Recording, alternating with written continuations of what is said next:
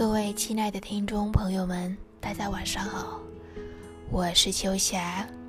每周我会用一篇文章陪你们练听力。年少时，我们都有过许多愿望。有朋友刚刚当上老师，教授中学二年级的中文课，他给学生的作文题目正是“我的志愿”。一位男生在作文簿上说，他的志愿是做一条狗，他气得几乎昏了过去，大叹这一代的孩子太不长进。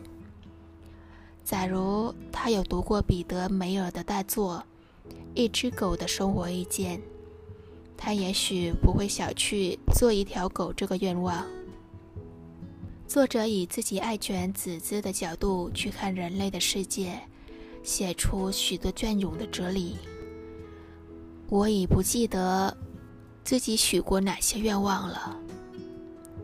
有一年，跟旧同学们相聚，嫁人的嫁人，读书的还是继续读书。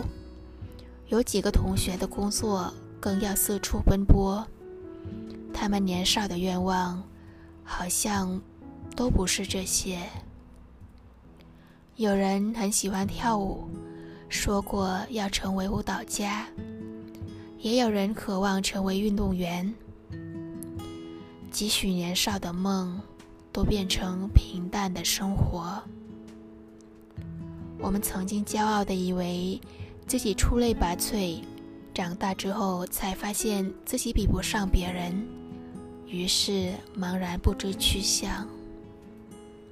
然后有一天，我们才终于明白，人要跟昨天的自己比较，而不是跟任何人比较。所有的梦想都是用来回味的，不一定要实现。